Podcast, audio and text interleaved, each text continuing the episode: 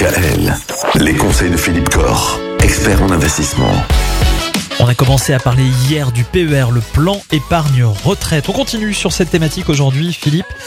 Aujourd'hui, on va chercher à optimiser son PER, tout cela en capitalisant ses gains fiscaux. C'est-à-dire Pour moi, le PER, en capitalisant les gains fiscaux, je vais en parler, c'est un peu le beurre, l'argent du beurre et le bonheur. Oh Ah, c'est pas la crémière.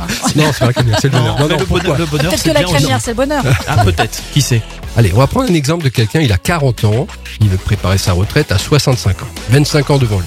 Eh bien, avec 500 euros par mois, il pourra peut-être obtenir un demi-million d'euros en C'est pas capitalisant mal. les gains fiscaux. C'est pas mal. Alors, je vais expliquer les choses. Il va mettre 500 euros par mois sur son PER.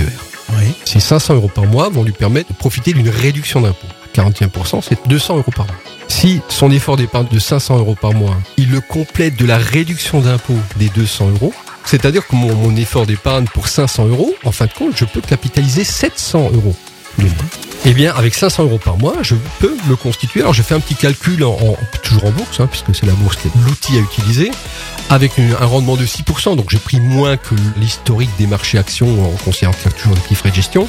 En raisonnant à 6% de rendement par an, eh bien, l'épargnant qui aura commencé à 40 ans se retrouve avec 463 000 euros à 65 ans. Ah, et, dans, mal. et, ouais, ouais, et dans ces 465 000 euros, donc, il- aura 125 000 euros qui viendront uniquement de la capitalisation des gains fiscaux, c'est-à-dire que les gains fiscaux mis de côté. D'accord Donc un argent totalement disponible. Donc il y a un effet levier là qui est assez sympa.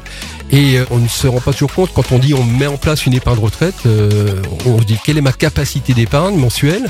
On dit là, 200, 300, 400, 500 euros. Mais on peut également se dire tiens l'année prochaine je vais rajouter ce que le, cette épargne m'a permis de gagner Ah en oui. impôts. Eh, c'est pas bête. Et ouais. c'est un effet levier euh, très fort. Ah oui, ça devient exponentiel. Ouais, absolument. C'est le terme. pas. Exponentiel.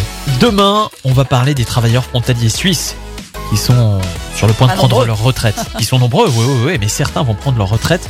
Dans la région ils sont très nombreux. Oui, et là, il va leur Ouais, falloir choisir un second pilier retraite. Alors justement, que faut-il choisir? Vous allez nous le dire demain.